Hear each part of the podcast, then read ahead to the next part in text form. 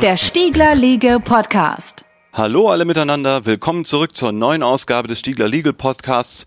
Bei mir sitzt nach der letzten Folge, die ich mit Sarah Nakic zum Thema Moses P. Kraftwerk Urteil des B. Verf G gemacht habe, nun wieder Volker Schleifer. Hallo, willkommen zurück. Hallo.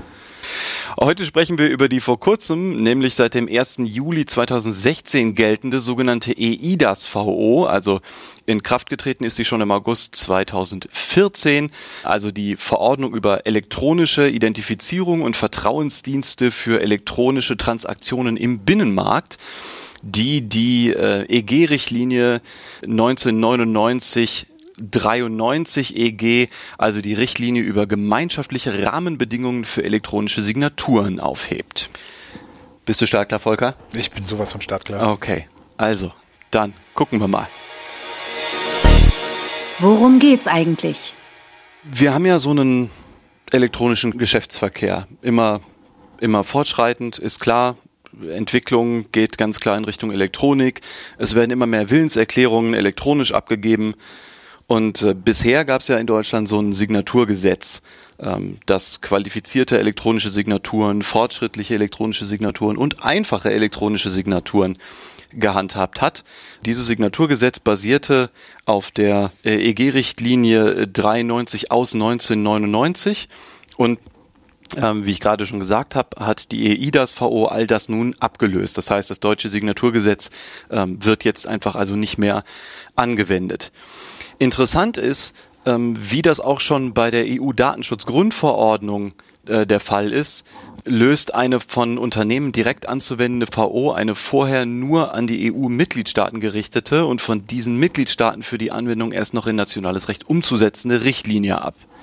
Heißt, ist vielleicht ein bisschen klobig gesagt, also eine EU-Richtlinie richtet sich immer nur an die Mitgliedstaaten der EU, die dann, wie Deutschland eben auch, nationales Recht daraus gießen müssen, aber auch wie bei dieser Datenschutzgrundverordnung, die jetzt verabschiedet wurde, ähm, sind die Vorschriften in einer Verordnung, also einer EU-Verordnung, unmittelbar anwendbar. Das heißt, das deutsche Signaturgesetz äh, ist damit jetzt einfach gar nicht mehr anzuwenden.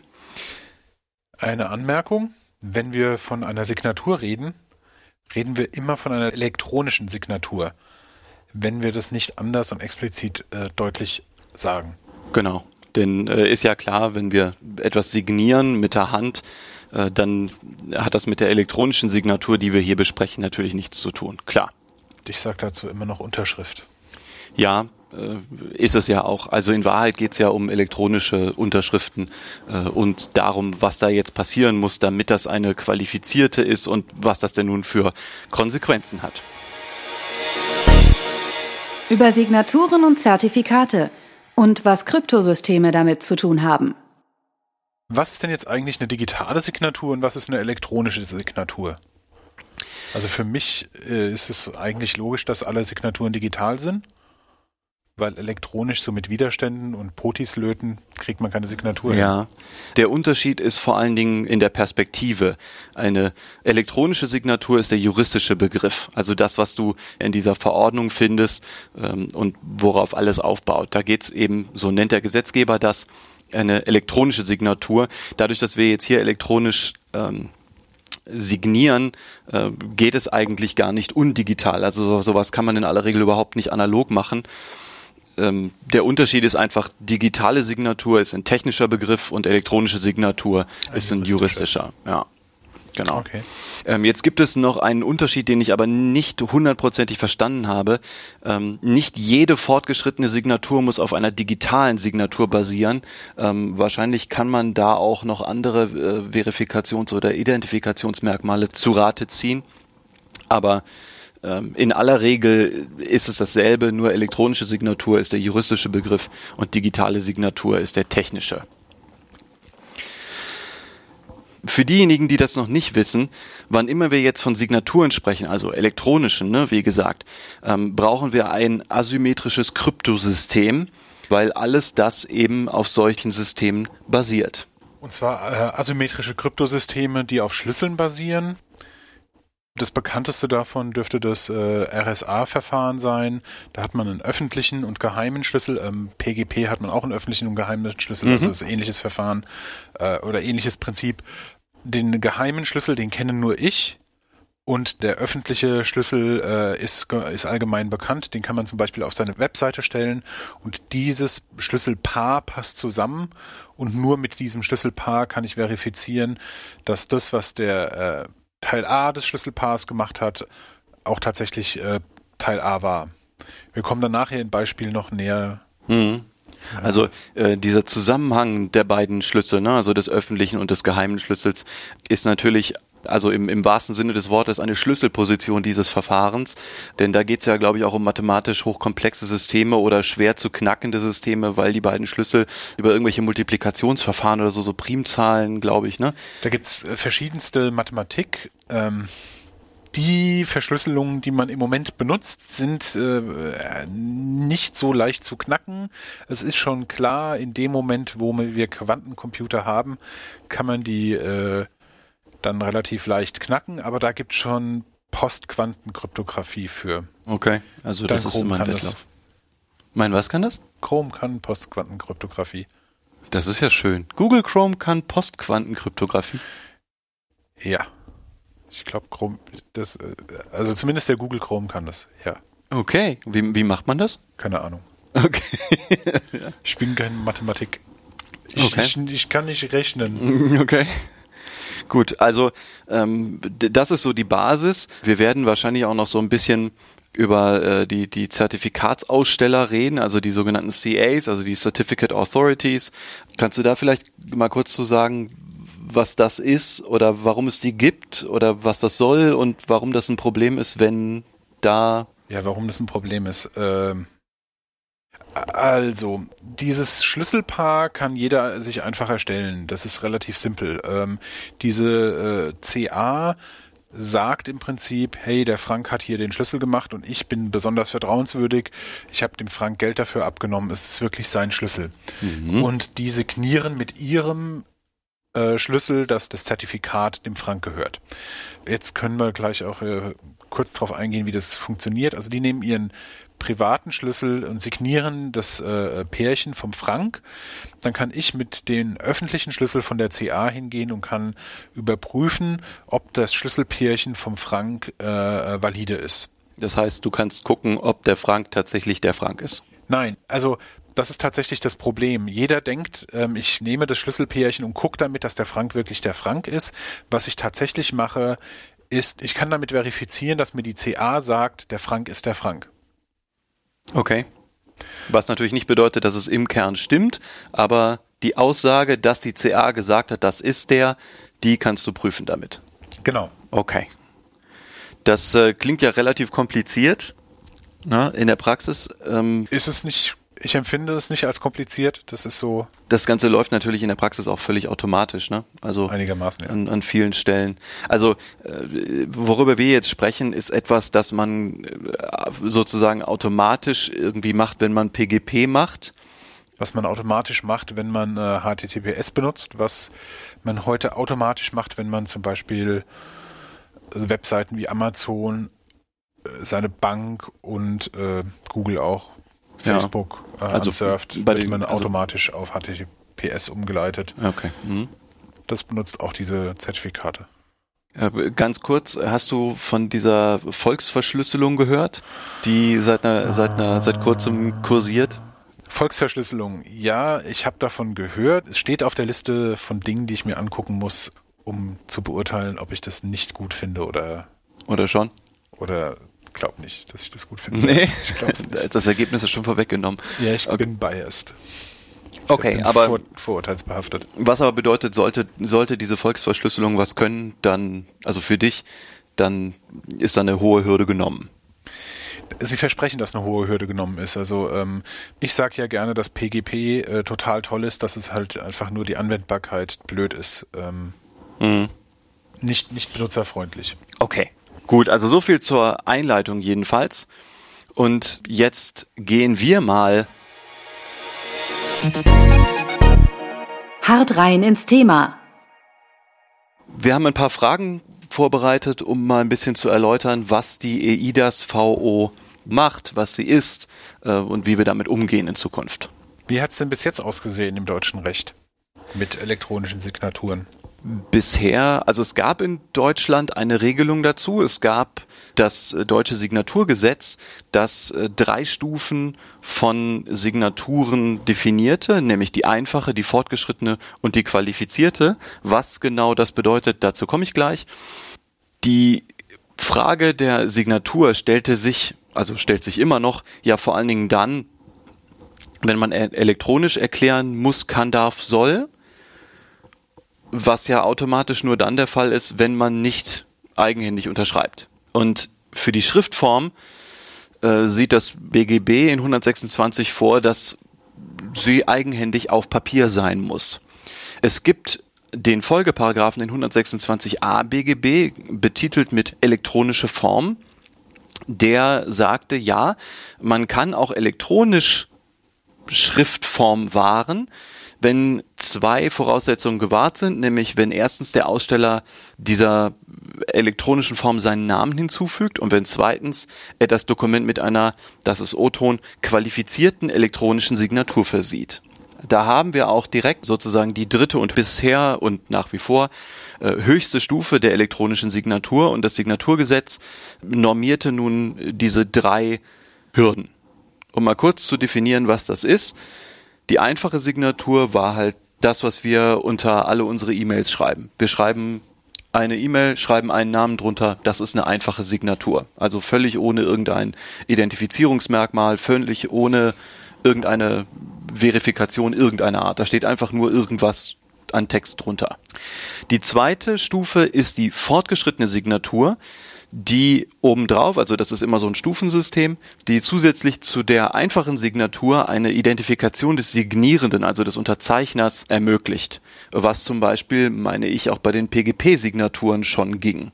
Mhm. Also man konnte eindeutig dann hinterher auf eine Person zeigen. Aber äh, es fehlte noch völlig diese Qualifiziertheit der Signatur. Das war dann der dritte Punkt. Der dritte Punkt war dann eben auch wie eine fortgeschrittene, aber äh, obendrein war diese Signatur dann von einer, also das ist auch O-Ton, qualifizierten elektronischen Signaturerstellungseinheit erstellt und musste auf einem qualifizierten Zertifikat für elektronische Signaturen beruhen. Das war aber in Deutschland bisher auch immer noch schwierig. Ähm, ich als Anwalt kriege das zum Beispiel jetzt mit, weil die Bundesnotarkammer in Deutschland jetzt gerade das sogenannte BEA released hat. Und, und da gibt's jetzt auch schon so Karten dafür, also das besondere elektronische Anwaltspostfach da hattest du also als zusätzliche Kriterien gewahrt, also hast du immer noch äh, eine, einen vertrauenswürdigen Aussteller und du hast eine Identitätsprüfung des Unterzeichners als Voraussetzung. Also du musst also sozusagen erstmal deine Identität denen hinlegen, musst einen Personalausweis vorlegen oder wie auch immer, damit eine, ein äh, vertrauenswürdiger Aussteller dann sagt, ja, der Frank Stiegler, das ist wirklich der Frank Stiegler, hier hast du ein Zertifikat, und jetzt kann es losgehen. Und das heißt, alles, was ich dann damit erkläre, ist dann eine ähm, qualifizierte elektronische Signatur. Also die höchste Stufe. So sieht's, sah es bisher aus.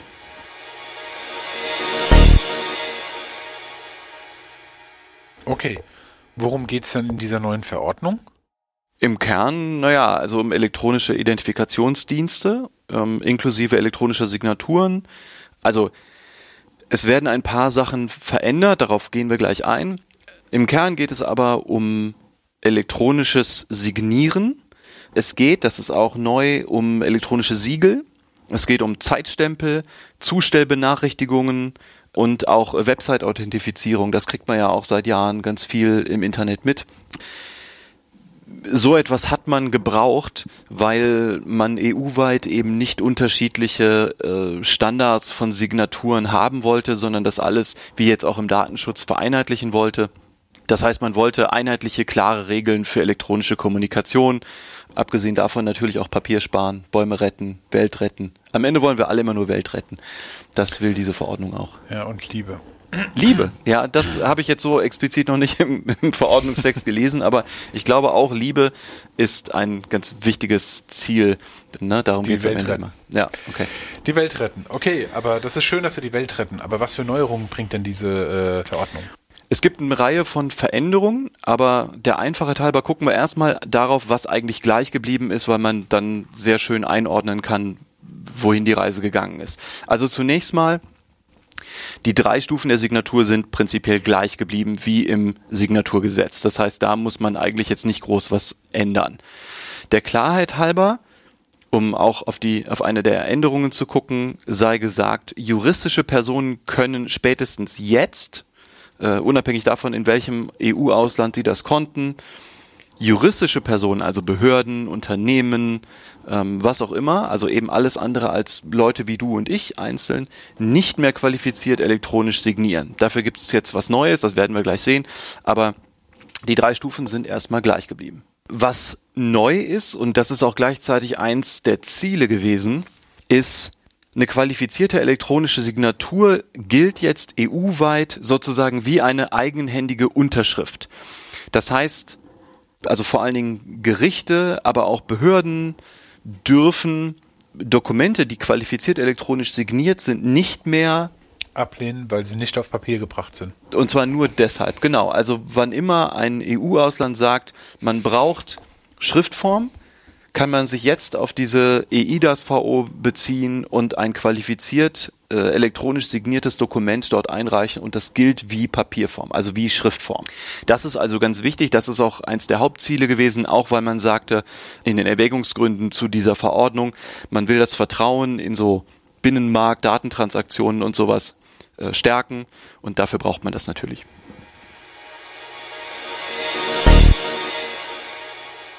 Neu in dieser Verordnung ist unter anderem das sogenannte elektronische Siegel.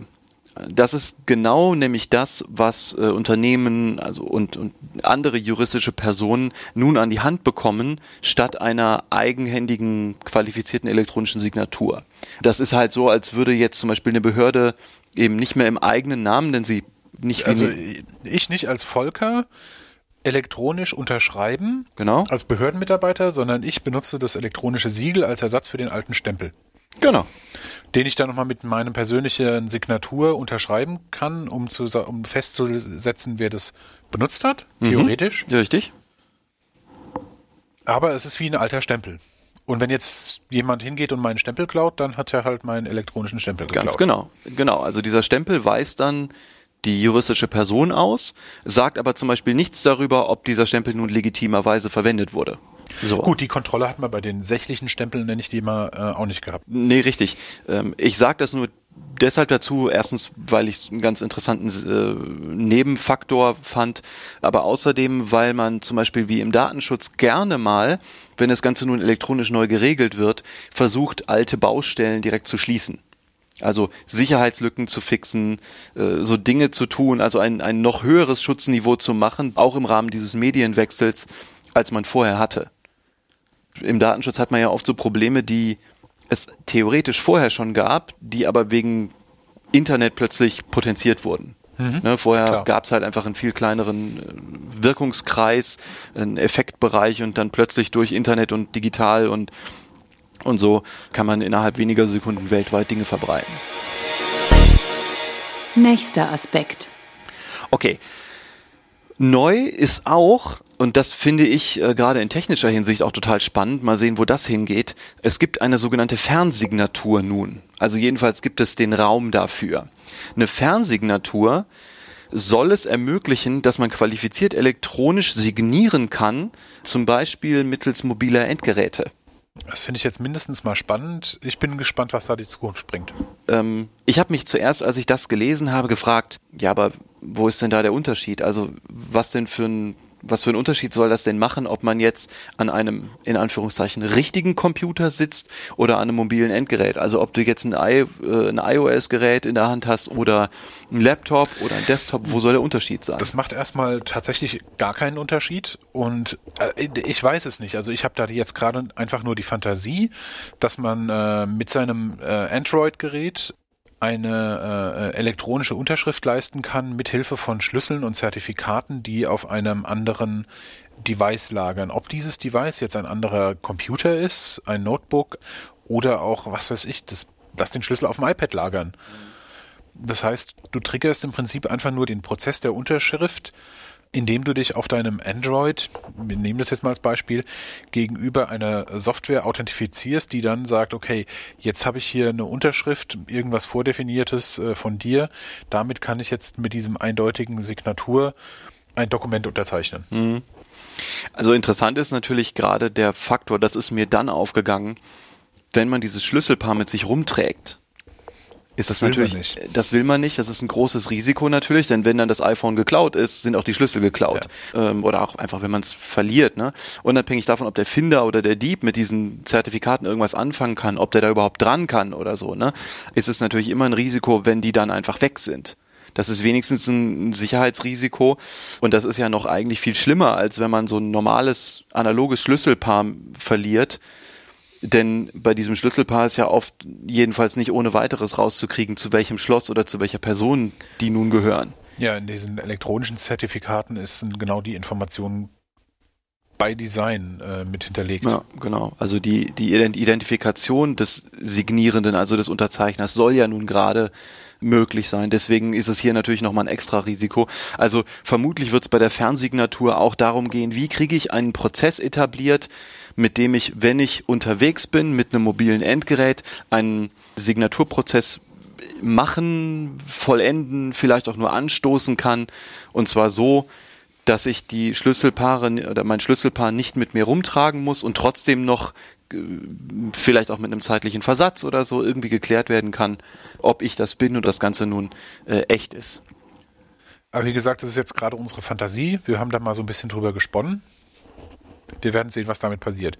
Dass es äh, in dieser Verordnung vorgesehen ist, ist zumindest sehr spannend. Hinterlasst auch gerne Kommentare. Genau, und erzählt mir bitte gerne alle, dass ich äh, ein völliger Honk bin und technisch keine Ahnung habe. Da freue ich mich drauf. Weil dann lerne ich was. Äh, wie immer bitte höflich bleiben, ne? Ja, ich lese äh, ich, hab, ich äh, bin gestellt durchs heiße Forum. Ich okay, verstehe. Egal. Nächster Aspekt. Es gibt noch zwei andere Neuerungen in dieser Verordnung, auf die ich kurz aufmerksam machen würde. Nämlich erstens, man sieht nun vor, dass man Zeitstempel hinterlassen kann. Also um einen bestimmten Zeitpunkt auch revisionssicher hinterlegen zu können, damit klar ist, ah, ich habe diese Erklärung zu diesem Zeitpunkt abgegeben. Und dann etwas, das jetzt technisch gar nicht so unterschiedlich ist im Vergleich zu den Signaturen vorher, habe ich eben auch schon kurz angesprochen. Die Website-Authentifizierung ist auch ein ganz wesentlicher Punkt bei dieser Verordnung. Also man soll zukünftig EU-weit verlässlich authentifizieren können, dass eine Website eine bestimmte Website ist, dass sie von einem bestimmten Betreiber kommt und da gelten dann die üblichen Regeln. Auch da, ich bin gespannt, wie das praktisch umgesetzt wird. Ähm, wird es so, wie wir das bis jetzt gesehen haben, durch irgendwelche äh, Firmen passieren, die sagen, wir sind die Zertifikatsauthority oder wird es irgendwie anders implementiert?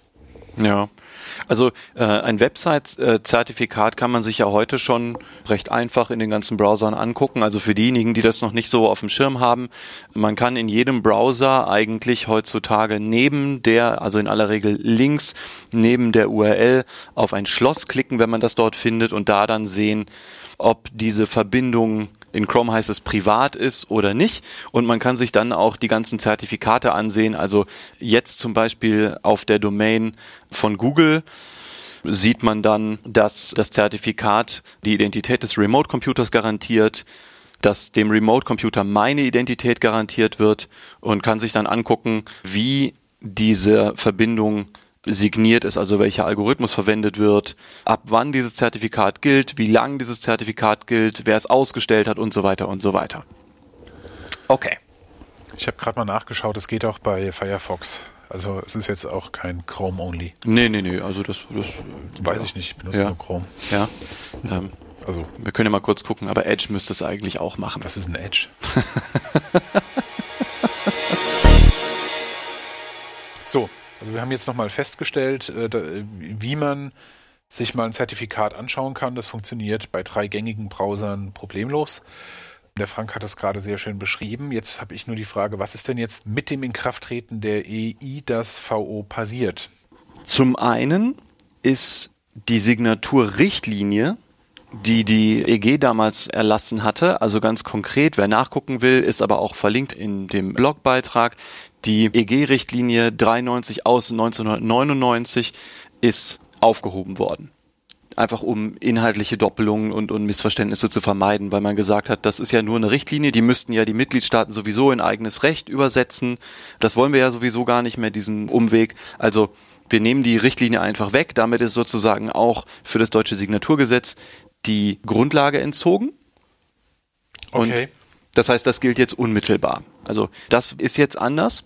Entschuldige, wenn ich da nachhake. Äh, die Grundlage ist entzogen, somit ist dieses Gesetz auch obsolet? obsolet ja, aber deswegen noch nicht automatisch unwirksam.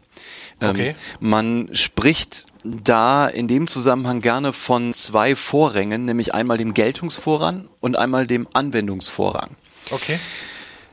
Heißt ganz konkret, eigentlich gilt das deutsche Signaturgesetz noch. Ja. Denn das ist ja unser souveräner Gesetzgeber. Ne? Also mhm. Deutschland hat dieses Gesetz gemacht. Das müssen wir eigentlich beachten. Okay, aber das wurde erlassen auf Grundlage von der Richtlinie, die es nicht mehr, die nicht mehr gilt. Die jetzt keine Wirkung mehr hat, genau. Okay. Und jetzt haben wir aber stattdessen diese EIDAS-VO. Das mhm. bedeutet also eine höherrangige Gesetzgebungskompetenz ist auf den Plan getreten und hat Vorschriften gemacht, die jetzt vorrangig anzuwenden sind. Okay.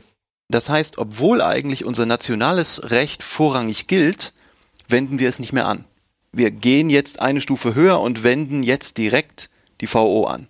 Okay. Und zwar in allen Hinsichten, in denen die VO etwas regelt.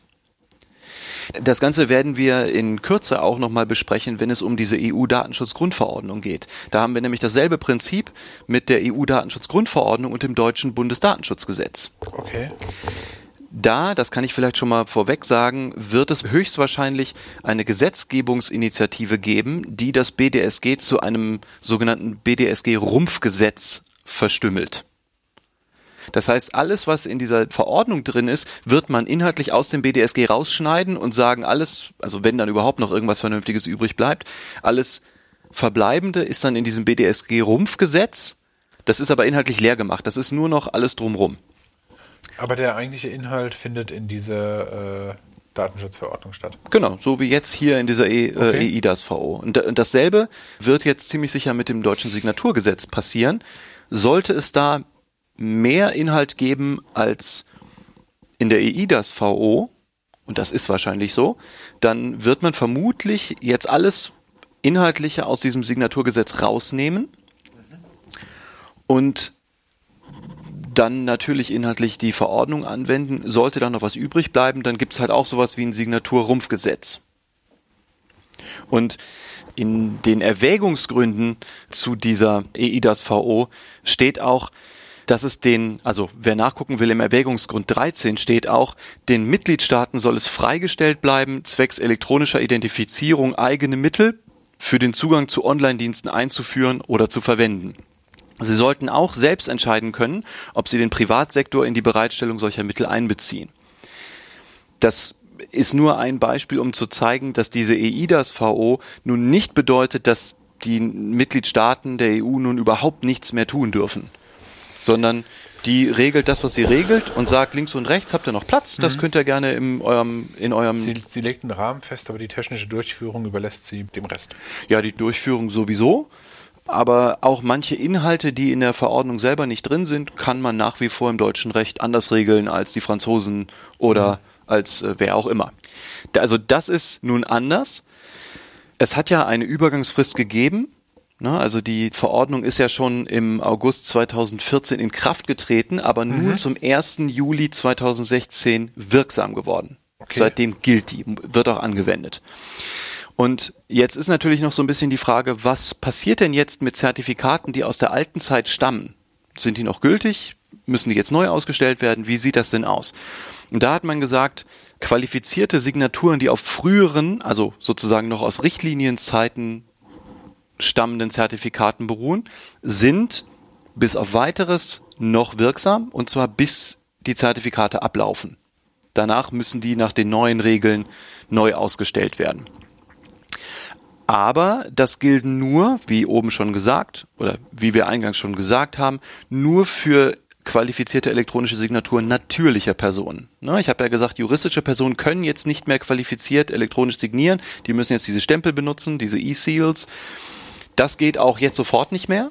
Mhm. Aber prinzipiell für natürliche Personen gilt, die früheren Zertifikate, die müssen jetzt erstmal ablaufen, sind bis dahin gültig, dann brauchen wir neue. Und ganz klar auch natürlich, zweite Konsequenz ist Behörden und Gerichte, also alle sozusagen nicht geschlossenen Systeme müssen mhm. jetzt diese genannten Signaturarten anerkennen, dürfen also Dokumente nicht mehr allein deshalb abweisen, weil sie elektronisch sind. Geschlossene Systeme heißt, es gibt halt so Strukturen, bei denen der Empfängerkreis begrenzt ist und von, von vornherein bestimmt ist, die sich nicht an die Öffentlichkeit richten, die sind natürlich nicht an diese Verordnung gebunden. Aber alles, was eben irgendwie Datentransfer, Binnenmarkt und so betrifft, das schon. Volker, ich habe jetzt mal eine Frage an dich, ähm, weil ich das in technischer Hinsicht gar nicht so bewerten kann. Äh, abgesehen davon finde ich es auch eh immer cool, da mal jemanden da zu haben, der darüber mehr weiß als ich. Ähm, du hast ja nun von diesem RSA-Kryptosystem gesprochen. Das, soweit ich das verstanden habe, das bekannteste ist und das am weitesten eingesetzt wird. Also was? Es wird gerne, es wird sehr gerne sehr weit eingesetzt. Ähm, ich würde die Mathematik, die dahinter steht, gerne ausklammern. Ähm, RSA äh, heißt RSA aufgrund von den Leuten, die das implementiert haben. Die wollten im Prinzip losgehen und wollten beweisen, dass Diffel-Hallmann, ähm, die haben irgendwann die mathematischen Grundlagen für äh, äh, asymmetrische Kryptographie gelegt, wenn ich das richtig äh, im Hinterkopf habe. Die wollten eigentlich beweisen, dass das äh, alles Kokolores ist und dann kamen sie halt auf diese dieses äh, auf diese RSA-Verschlüsselung. Ähm, funktioniert folgendermaßen: Man hat einen privaten und einen öffentlichen Schlüssel. Jetzt gehst du hin und nimmst eine eine Information, eine Datei und signierst die mit deinem privaten Schlüssel. Okay. Ja. Das ist die Signatur. Das stellst du auf deine Webseite und auf deiner Webseite ist auch dein öffentlicher Schlüssel.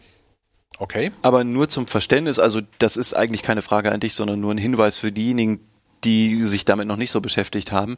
Wenn man mit seinem privaten Schlüssel signiert, heißt das aber noch nicht, dass dieser private Schlüssel in der, auf, in der Signatur auftaucht. Nein, nein, nein. Es ist eine mathematische Operation, da kommen Zahlen bei raus und die sagen, die Zahlen sind aufgrund von dem privaten Schlüssel eindeutig. Und mit dem öffentlichen Schlüssel kann man im Prinzip eine Gegenrechnung machen, bei der man weiß, was für ein Ergebnis rauskommen muss. Ich versuche das jetzt mal irgendwie sehr vereinfacht zu formulieren. Mhm. Es ist äh, wie gesagt, ich bin sehr offen für, für Kritik daran. Also man macht eine Gegenrechnung und weiß, da muss Null rauskommen. Das ist jetzt ein aus der Luft gegriffenes Beispiel. Mhm. So sollte keine Null rauskommen, dann ist da was faul. Das heißt, du nimmst eine Datei und signierst die und ich kann dann deinen öffentlichen Schlüssel nehmen. Mhm Deshalb heißt er öffentlich, weil man den im Internet verteilen kann. Eigentlich auch soll, ne? Also es gibt da ja auch so Schlüsselserver-Systeme, so Netzwerke. Genau, also da gibt es dann sehr unterschiedliche Systeme. PGP ist das bekannteste mit den Schlüsselservern.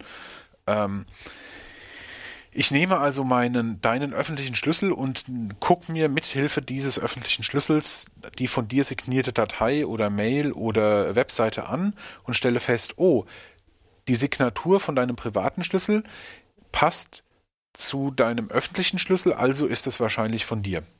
Mhm. Jetzt möchtest du was verschlüsseln. Du möchtest, dass ich einen Text, den du geschrieben hast, lese. Dann nimmst du meinen im Internet rumfliegenden öffentlichen Schlüssel, verschlüsselst es damit. Mhm. Dann brauche ich, um das wieder zu entschlüsseln, meinen privaten Schlüssel. Das bedeutet, die beiden Schlüssel, also der geheime und der öffentliche, die sind miteinander eindeutig zuordnenbar verkettet, aber nicht so, dass man, wenn man den öffentlichen Schlüssel hat, auf den privaten oder geheimen Schlüssel schließen könnte. Genau. Wie gesagt, also es sei denn, man hat dann Quantenrechner, äh, dann vielleicht, aber das ist Zukunftsmusik, also aktuell sieht das so aus. Okay. Mit der heute eingesetzten Technologie ist es nicht zu knacken. Also ähm, da nimmt man dann auch unterschiedliche Schlüssellängen und so Sachen. Wir sind hier kein Kryptographie-Podcast. Nee, ist klar. Aber also um gerade auch um diese Komplexität dieser, dieser Schlüssel, ne, also der Längen, das ist ja auch äh, äh, dreht sich ja auch ein, ein Vorhaben unter anderem der NSA, ist schon ein paar Jahre her, ne, dass sie sagten, ja, der Schlüssel darf maximal so und so lang sein, Klammer auf, Ja, ja. Weil, weil wir ihn dann noch knacken können. Klammer dann, zu. Ne, genau. Und äh, Es gibt dann Firmen, die haben in einen Webbrowser irgendwie Postquantenkryptographie äh, äh, reingemacht. Das sind Sachen, mit denen man äh, seinen Kram ver verschlüsseln und signieren kann für die Zeit, wenn die NSA äh, einen Quantencomputer hat und dann RSA äh, und AES komplett aufmachen kann. Also das ist so ein äh, der klassische Wettstreit zwischen äh, Belagerer und Burg. Also der, der eine macht was, um es kaputt zu machen, der andere macht was, um es stärker zu machen. Mhm. Und es dreht sich dauernd im Kreis. Also äh, nur mal ganz kurz äh, für alle, die das gerade gehört haben und nicht zuordnen können.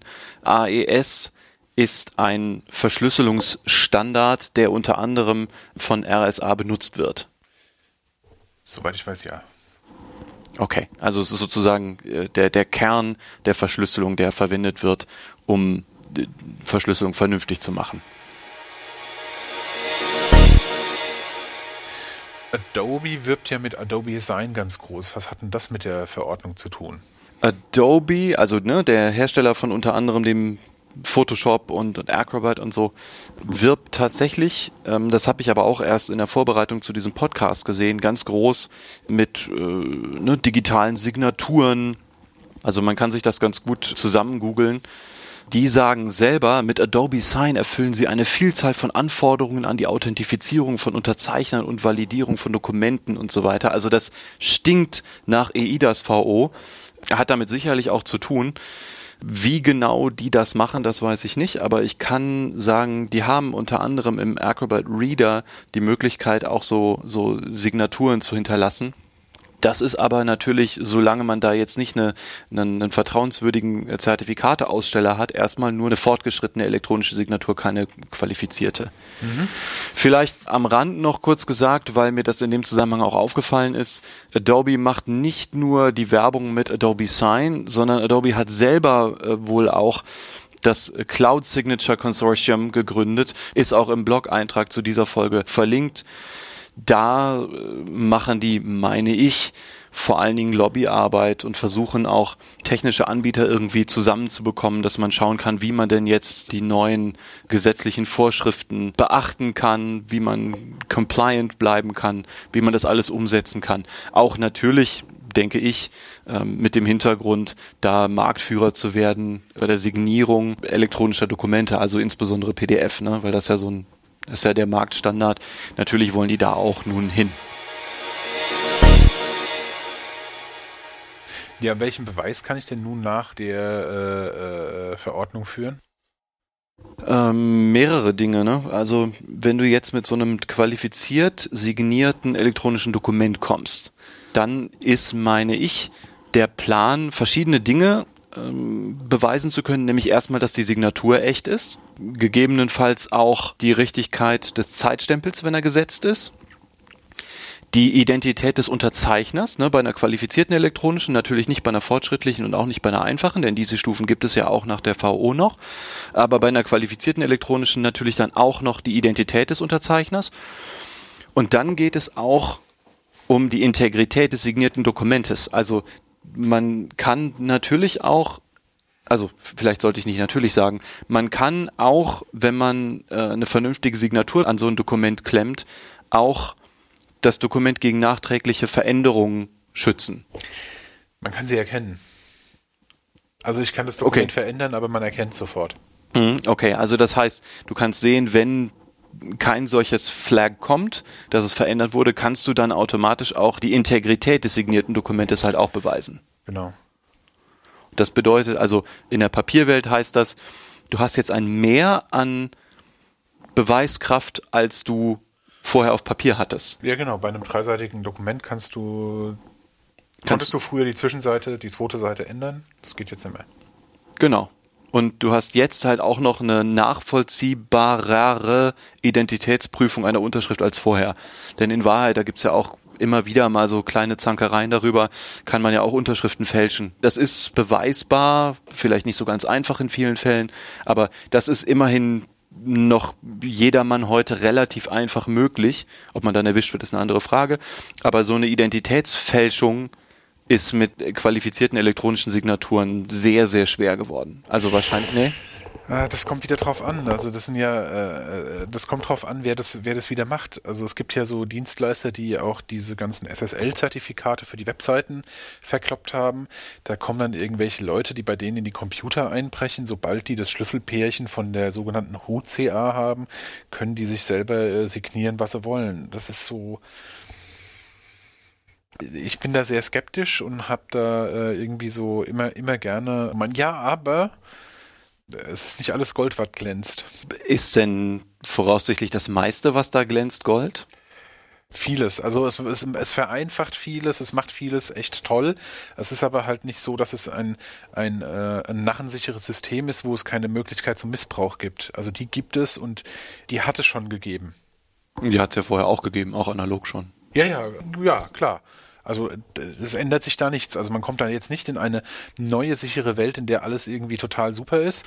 Man hat früher schon Schlüssel nachgefeilt, man hat Unterschriften gefälscht.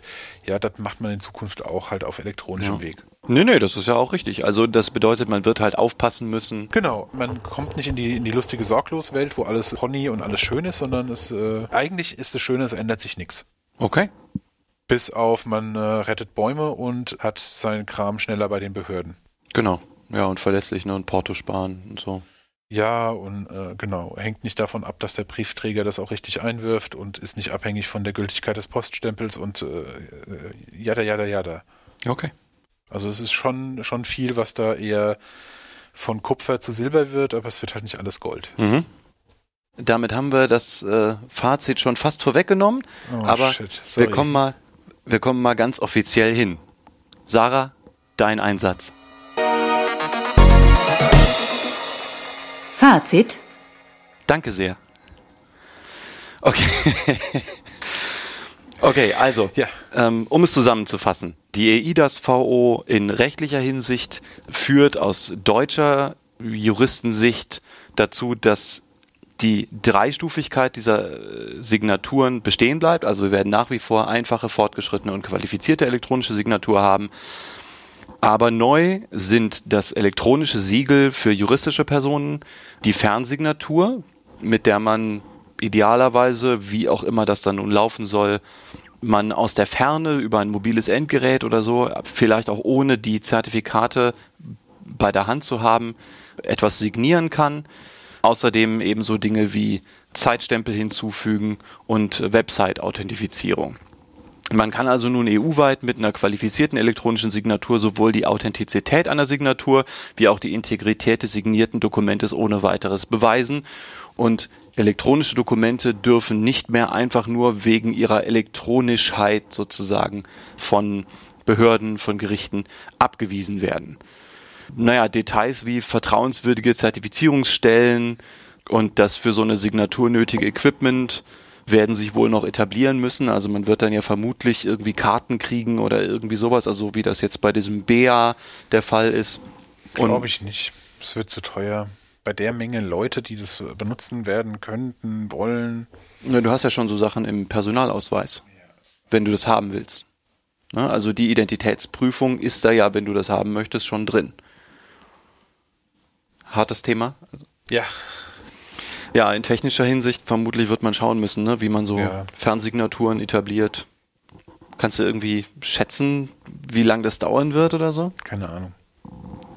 Keine Ahnung. Schauen wir mal, ne? Vielleicht fragen wir mal im CCC, was da, was da so gedacht wird. Nee. Oh, ich glaube, das ist quasi der, der Teufel so spannend ich das finde, so Gänsehaut kriege ich dabei, so, so, komisches Kribbeln im Rücken. So. Hast du denn den Eindruck, dass das von so CCC und Co. einfach alles verrissen wird, dass sie einfach alle sagen, was für ein Scheiß? Nee, ich glaube schon, dass das eher konstruktiv und, ähm, und mit technischem Sachverstand äh, angeguckt wird. Es kann halt sein, dass da eine Menge Scheiß ist, dann äh, ist der CCC jetzt nicht bekannt dafür, da irgendwie diplomatisch und nett zu sein, sondern die sagen, er ist schon braun. Ja. Aber nun ja. Ich glaube, dass es jetzt nicht irgendwie äh, voreingenommen äh, angeguckt wird. Ja, ich denke, man muss es schon auch wirklich kritisch beleuchten. Ne? Also das jetzt einfach ja. durchzuwinken, ist natürlich keine gute ja, Idee. Ja, klar. Äh, denn Sicherheit ist ja nun genau das, worum es im Kern gehen wird, wenn man das Vertrauen in, äh, in so Transfers im Binnenmarkt stärken will. Wenn sich jetzt rausstellen sollte, dass das alles Humbug und alles blöd gemacht, dann hat man genau dieses Ziel ja nun gerade verfehlt. Also dann. Ja, äh, im Gegenteil, da hat man ja genau den Vertrauen im Bärendienst erwiesen. Ja, genau. Okay. Aber so viel zu unserem Fazit. Mhm. Wir brauchen einen Rettungsschirm für Faxgerätehersteller. Ja, ah, Faxgerätehersteller, das ist sowieso, ach, müssen wir darüber noch reden? Das ist ja schrecklich. Faxgeräte ja, gibt's ja einen eigenen Podcast über Faxgeräte. ich glaube nicht. Aber doch, doch. Okay, gut. Also, dann sind wir inhaltlich fertig. Danke fürs Zuhören. Wir freuen uns über Kommentare. Schlagt auch gerne ein neues Thema vor, wenn euch dieser Podcast drauf gebracht hat. Danke auch an alle, die bisher schon Vorschläge gemacht haben. Macht weiter so. Wir finden das super, wenn Input von außen kommt. Macht's gut. Bis zum nächsten Mal. Volker und Frank sind hart raus aus dem Thema. Alles klar. Ciao. Tschüss. Tschüss.